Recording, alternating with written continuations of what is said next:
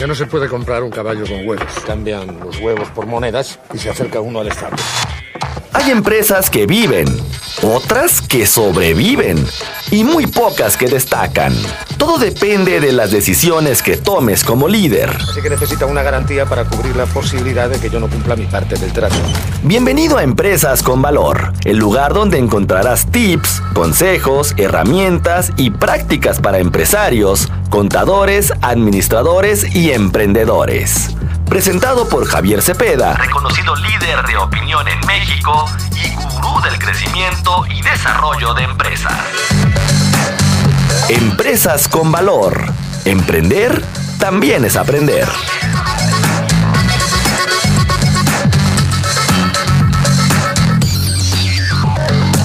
Hay problema. No hay problema. ¿Cuál es el problema? Empresarial para hablar de un tema llamado back office. Es lo mismo que el outsourcing. Ya nos estará él dando precisamente todos los nortes en torno a este tema. Me da mucho gusto saludarle, ingeniero, y le recibo con el gusto de siempre. ¿Cómo está? Muchas gracias por participar con nosotros en la empresa de hoy. Muy buenas tardes. Hola Mercedes, muy buenas tardes para ti, para todos que nos escuchan. El gusto, como siempre, es mío. Muchísimas gracias por la invitación de nueva cuenta. Pues empezar por definir qué es el back office. Bueno, tú sabes que, que, como consejero empresarial una de mis principales responsabilidades es mantenerme en constante actualización, información precisamente para ayudar a los empresarios a buscar alternativas que les ayuden a, a crecer, a desarrollar sus empresas. Y si estamos hablando también de ahorrar dinero y tener una planificación empresarial, pues qué mejor. El back office si lo traducimos, por ejemplo, al español como la gestión empresarial, se, se, encarga de una serie de procesos y de actividades de una empresa que tienen que ver más con áreas administrativas, contables, financieras, de recursos humanos, que con el contacto directo con el cliente o lo que se conoce como la actividad preponderante del cliente o la actividad que genera ingresos y recursos para la empresa. Eh, como el back office no se concentra en lo que se conoce como el core business o en la actividad importante del negocio, son áreas que se pueden tercerizar total o parcialmente por un proveedor de servicios especializados. Y tú lo, tú lo mencionabas ahorita, eh, es, es igual que el outsourcing, la realidad es de que no, es totalmente diferente. Recordemos que prácticamente el outsourcing pues ya es un, es un concepto, es un contexto totalmente prohibido por, por el gobierno y por la legislación mexicana. Entonces no, no es igual que, el, que el outsourcing y muchas veces podremos confundirlo, pero es importante conocerlo porque realmente no es, no es un concepto nuevo, es un concepto que ya tiene años y que precisamente no nace con la reforma del outsourcing. Es un concepto que ya viene de años funcionando en nuestro país. Entonces, eso es, eso es el back office. Eh, son áreas de una empresa que se pueden tercerizar con la finalidad de optimizar tiempos, recursos, dinero, actividades, etcétera, etcétera. Estamos hablando que es una forma de um, apoyo a la empresa en su logística, en su forma de, de desarrollarse. Es una especie de asesor el back office? No, imagínate, eh, y lo voy a poner en un, en un, ejemplo muy claro y que prácticamente todos todos sabemos lo que es el back office, más bien no habíamos escuchado el concepto. Uh -huh. ¿A, cu ¿A, cuántas empresas has visto o conoces que, por ejemplo, tengan personal de limpieza y que el personal de limpieza no sea eh, trabajadores propios de la empresa, sino sean trabajadores de un proveedor? Por ejemplo, si vas a un banco, regularmente ves al personal de limpieza haciendo sus actividades, pero ese personal de limpieza no son trabajadores directos del banco o de la empresa, son trabajadores de otra empresa que le brinda el servicio al banco. ¿Sí te suena este familiar? Sí, sí. Es exactamente esa actividad es back office. Una actividad de limpieza, una actividad de mantenimiento se puede denominar como back office cuando lo estás tercerizando con un proveedor. Entonces, de la misma forma, podríamos tercerizar diferentes áreas de la empresa. ¿Cuáles son susceptibles precisamente de tercerizar? Imagínate que tenemos una empresa que se dedica eh, a la comercialización de diferentes productos. Y esa es su actividad más importante. Según su acta constitutiva, según la ley, según sus actividades reales, su actividad principal es la comercialización del producto. Entonces, esa empresa, para poder cumplir la finalidad de su objetivo, que es la venta de su producto, pues tiene tiene que, estar respaldada por un área administrativa, alguien que factura, alguien que compra, alguien que se encargue de las cuentas por cobrar, de las cuentas por pagar. Por ejemplo, alguien que se encargue de la contabilidad, de recursos humanos, de la mercadotecnia. Y fíjate lo, el ejemplo que te estoy poniendo. Esta empresa podría subcontratar los servicios de un proveedor especializado, de un, de un proveedor de servicios especializados, para que le brinde el servicio de todas las áreas que no son su actividad importante o actividad preponderante. Recordemos que el año pasado el gobierno federal a través de la reforma del outsourcing dijo que era prohibida la subcontratación de personal subordinado. Quiere decir que yo como empresa no debo subcontratar al personal que realiza actividades preponderantes para mi negocio. Y en este caso, la empresa comercializadora, su actividad preponderante, su actividad importante es la venta, la comercialización de sus productos. Entonces, esta empresa no debería poder subcontratar a su personal de ventas o a un proveedor que se dedique a generarle ventas pero sí podría tener la facilidad de subcontratar a un proveedor para que le brinde los servicios que antes te mencionaba, contabilidad, finanzas, recursos humanos, marketing, limpieza, mantenimiento. Ahora, por el, por el otro lado, imagínate una empresa que se dedica a los servicios de contabilidad. Oye Javier, en el primer ejemplo, la empresa sí podría subcontratar a los servicios contables, pero ¿qué crees? En el segundo ejemplo, esta empresa que se dedica a los servicios contables no debería poder subcontratar a un proveedor que se encargue también de brindarle servicios contables. ¿Por qué? Porque según la reforma del outsourcing, y particularmente hablando el, el, listado y el registro de lo que se conoce como el REPSE, que es el registro que otorga la Secretaría de Trabajo a aquellas empresas que brindamos servicios especializados, según esta ley, no debería yo poder subcontratar un proveedor que se dedica a hacer actividades similares a las mías porque chocan las actividades. Entonces, fíjate cómo cada caso es particular. Una empresa sí podría subcontratar los servicios de un tercero para diferentes áreas, pero otra empresa probablemente no. Entonces, cada caso literal se cuece totalmente aparte. Recuerdo que en alguna ocasión ponía el ejemplo de las actividades preponderantes en un restaurante. Si un restaurante vende comida, pues debe de tener eh, un cocinero. ¿No? O sea, no, no puede estar subcontratando a un cocinero, digámoslo así. Exactamente, pero por ejemplo ese restaurante, y sobre todo cuando tienes cadenas o sucursales o puntos de venta del propio restaurante, que así hay muchos, probablemente esa empresa que tiene cadenas de restaurantes tiene área administrativa, área contable, área financiera, área de marketing digital, área de mercadotecnia, área de promoción y todas esas áreas que para mi empresa no son las que generan el principal negocio, pero sin ellas yo no podría generar mi negocio, todas esas áreas son susceptibles de poder subcontratarse a través del esquema de back office con un proveedor de servicios especializados.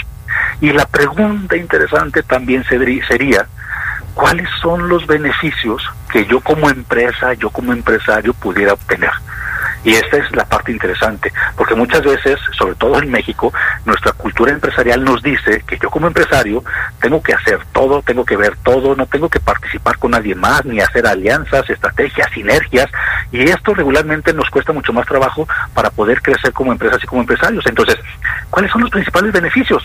De entrada yo te diría, a nivel operativo, si una empresa se dedica a brindarme el servicio especializado, por ejemplo, de contabilidad o, por ejemplo, de limpieza, de entrada esa empresa es responsable laboralmente de los trabajadores y todo lo que implica su previsión social, su cálculo, determinación, pago de la nómina, el timbrado de los recibos, el pago de, las cuotas patronales, obreras, etcétera. O sea, y esa parte, esa carga administrativa, a mí prácticamente como cliente de servicios especializados me la retira. Ahora, por otro lado, a nivel financiero y a nivel, fiscal, en este caso, y se, los digo a todos los que nos están escuchando, probablemente no lo sepamos, pero de cada peso que yo pago de nómina, Mercedes, de cada peso que yo pago de nómina, 0% es deducible para efectos de IVA. Imagínate, si yo tengo una nómina de 200 mil pesos al mes, automáticamente 200 mil pesos no son deducibles para efectos de IVA.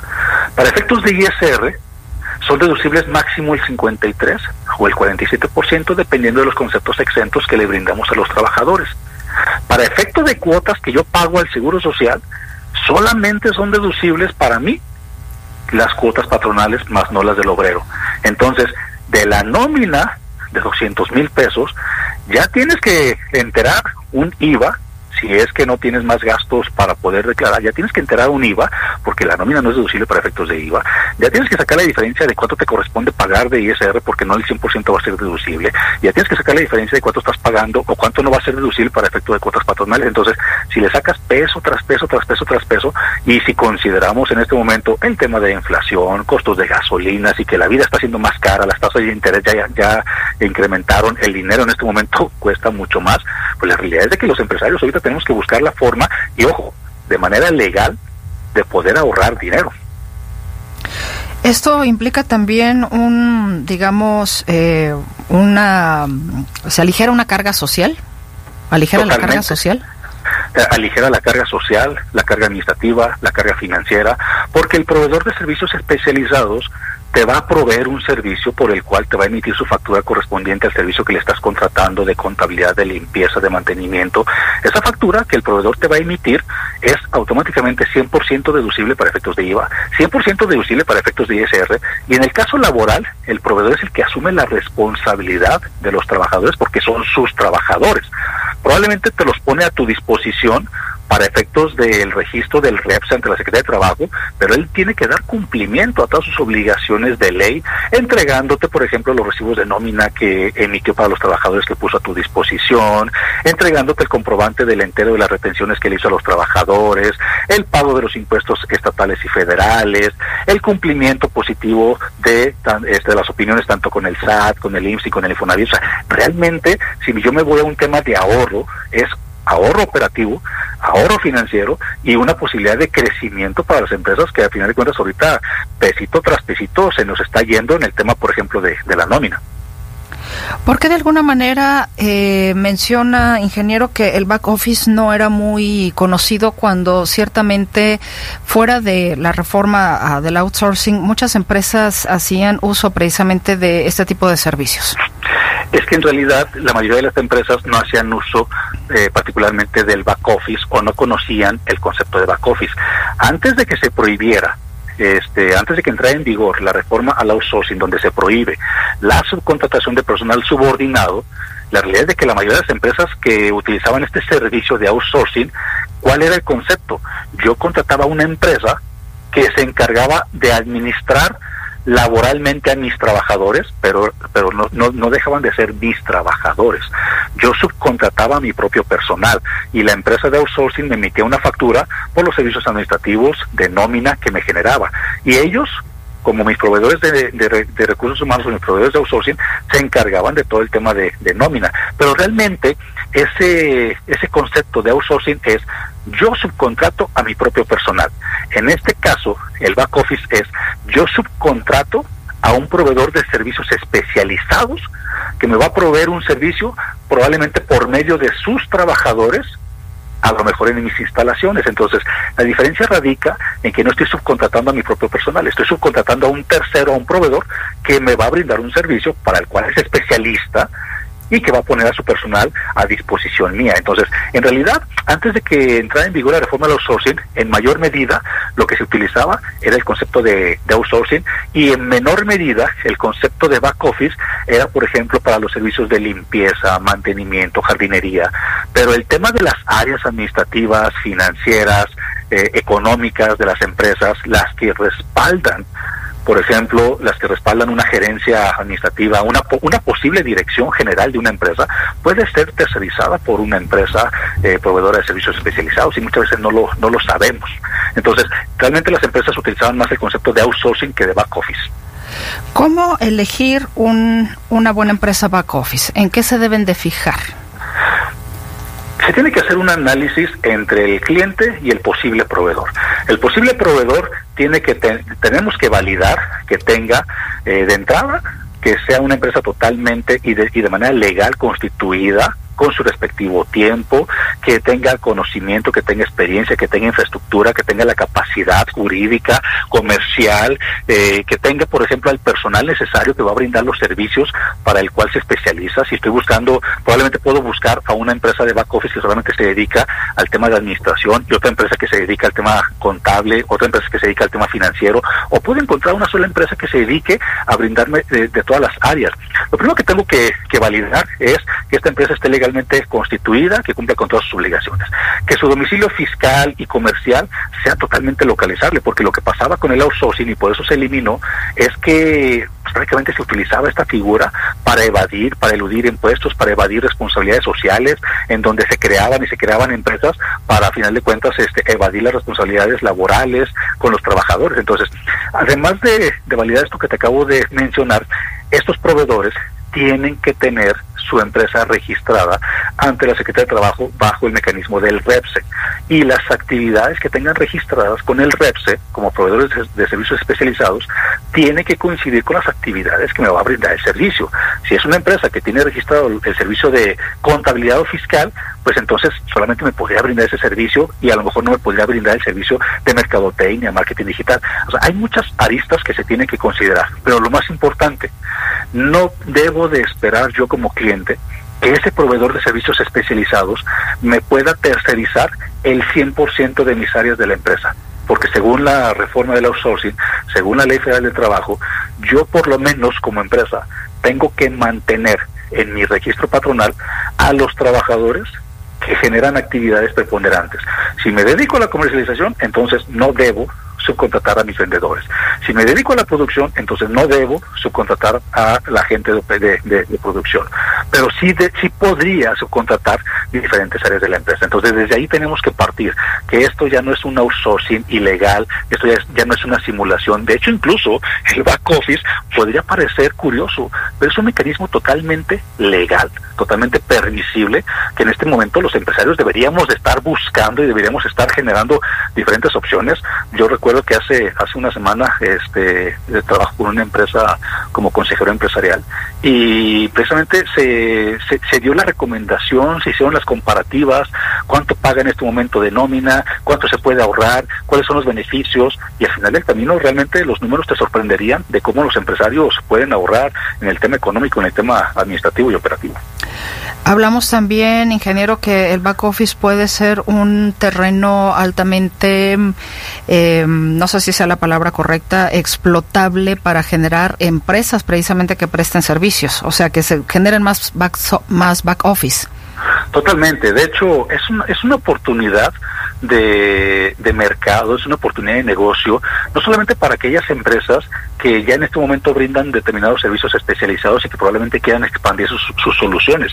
Recordemos que todas las empresas obligadas a registrarse en el REPSE no lo consiguieron. Entonces, los clientes de las empresas que no consiguieron el REPSE, pues están buscando otras alternativas, otros proveedores. Entonces, ahí es donde se amplía la oportunidad para que proveedores que brindan servicios de back office, pues que puede ser uno, que pueden ser todo completo de una empresa, este, puedan expandir sus soluciones. Pero también tenemos que cuidar que si yo voy a buscar una empresa que tercerice diferentes áreas de mi negocio, esta empresa debe de cumplir con todos los lineamientos de ley porque tengo que ajustarme precisamente a lo que establece en este momento la Secretaría de Trabajo y Previsión Social, el SAT, el IMSS y el Infonavit, porque al final del camino esto es legal y permisible, pero si lo hago de manera incorrecta, es un mecanismo que podría meterme en problemas. ¿Hay algún tipo de rubro más común dentro de las back office? Fíjate que lo, lo más común y lo que desde hace ya muchos años se venía manejando es el servicio de limpieza, el servicio de mantenimiento industrial, pero hoy por hoy yo te podría mencionar que una empresa, prácticamente su canasta básica, y que se puede tercerizar y que podemos buscar las opciones de que alguien lo tercerice y que ponga personal a mi disposición para que pueda yo ser más productivo y me dedique a, generar negocio. Por ejemplo, puede ser desde el área de tecnología de información o sistemas, contabilidad, administración, recursos humanos, eh, toda el área de compras, consultoría, facturación, gerencia. Insisto, te decía hace un momento que hasta el propio director general es posible que sea tercerizado por, por una empresa de back office. Eh, todo el tema de economía, finanzas, marketing digital, mercado o sea, solamente hay que cuidar una cosa, un aspecto entre todos los que tenemos que cuidar. No debo subcontratar servicios especializados de back office de las áreas preponderantes de mi negocio. Si mi acta constitutiva, si mi objeto social y las actividades que realmente hago dicen que me dedico a la comercialización de sillas, entonces no debo subcontratar a una empresa que se dedique a vender sillas, pero sí podría subcontratar el resto de las áreas de mi negocio. Y estamos hablando que el back office también que vende sillas, pues debería de negarse. Totalmente. De hecho, y tú decir por qué.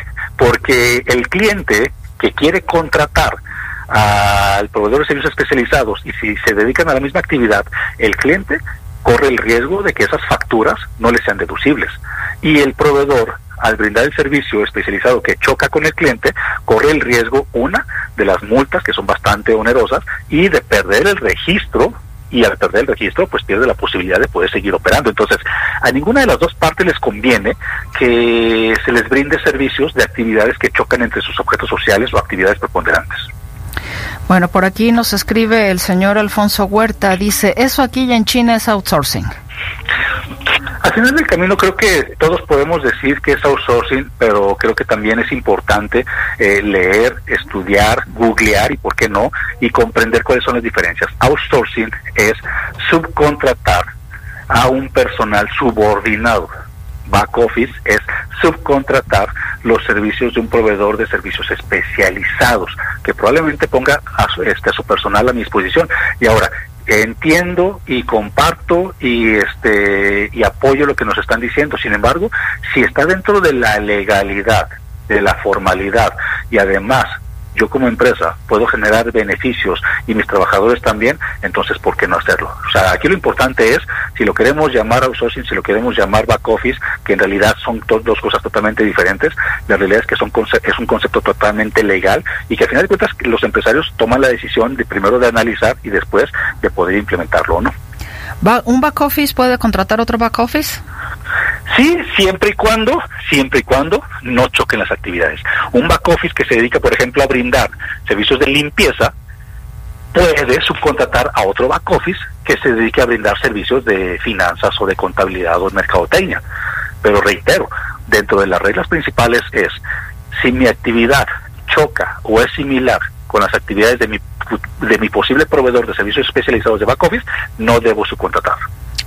Mi área preponderante no es justamente para que busque el back office. Exactamente. Desde ahí, desde ahí tenemos que partir. Y, y, y, continuando con el comentario de que esto aquí en China es, es, es outsourcing, sí, siempre y cuando la empresa diga, sabes que a mí no me importa que yo no tenga ningún personal contratado de manera directa. A mí, yo voy a, yo voy a subcontratar todas las áreas de mi empresa, eso sí sería outsourcing y eso sí sería totalmente ilegal y podría este, repercutir en graves consecuencias para ambas partes. Pues ingeniero Javier Cepeda, consejero empresarial, le agradezco como siempre su muy valiosa participación en este espacio de la empresa de hoy, muy amable. Al contrario, Mercedes, y les, les, les comparto, me pueden seguir en Twitter, arroba Javier Cepeda Oro, ahí podremos seguir platicando del back office y otros temas, como siempre, es un placer estar contigo. A ver, por aquí nos llega, perdón, un, un mensaje, eh, le mandan saludos, ingeniero. Dice, ¿me podrán decir cómo se llama el nuevo formato de contrato de arrendamiento? ¿Y cuáles son mis obligaciones como arrendador? Muchas gracias, Lorena N. Castillo. Muchas gracias, Lorena. Un gusto y un saludo también para ti. Bueno, de entrada, lo que primero que tenemos que saber es que cambiaron un poco las reglas de, de los temas de arrendamiento. Una de las obligaciones es emitir CFDI por el arrendamiento que estás teniendo, porque incluso me voy a atrever a desviarme un poco del, del tema. No emitir un CFDI por concepto de arrendamiento. Y si en algún momento tenemos algún problema con el inquilino que no nos quiere pagar, no se quiere salir, prácticamente a nivel legal ya es complicado que yo como arrendador pueda ganar un juicio si no puedo comprobar que emití, o sea, que el, que el arrendatario me está pagando la nómina, me está pagando la, la, renta, si no es mediante un CFDI este, de arrendamiento. Entonces, desde ahí tenemos que, que partir, cuidar eh, el tema del CFDI de arrendamiento para evitar futuros problemas. Le manda saludos también ingeniero Lilia, que nos pedía eh, que le escribiéramos, eh, bueno, cómo se escribe back office, ya, ya se lo escribí aquí en, en el WhatsApp. Y bueno, también el mismo señor Alfonso Huerta, que, que dice que eso aquí en China es outsourcing, y las prestaciones de los trabajadores, ¿cómo quedan? Pues por eso se hizo la reforma precisamente del outsourcing, una reforma promovida inclusive por el presidente López Obrador. En el caso en el caso del back office, a diferencia del outsourcing, las empresas responsables de back office, por eso yo recomiendo primero revisar quiénes son las mejores opciones para que me puedan brindar los servicios tercerizados. Estas empresas, una de sus obligaciones es entregarte, punto número uno, los recibos de nómina de cada uno de los trabajadores que puso a tu disposición.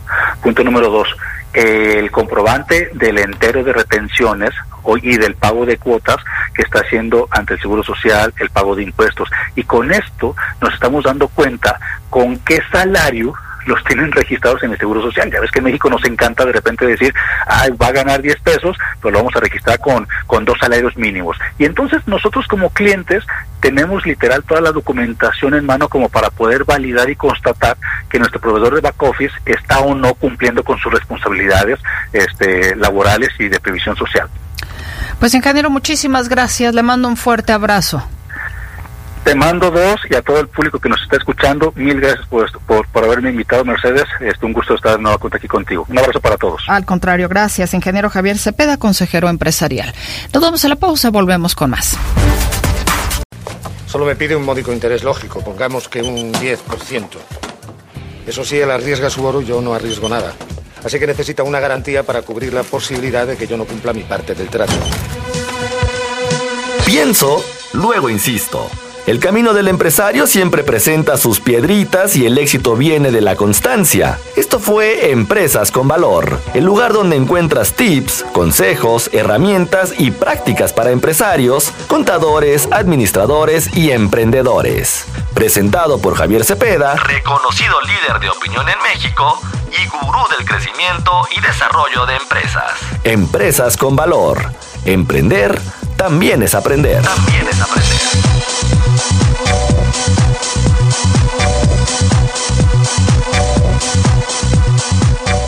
Embargo, sin embargo, si devolvemos una moneda, nos quedarán nueve. Nueve a cada uno. Así que si aún debemos diez monedas, al cabo de un año seguiremos con el mismo problema y además tendremos menos dinero.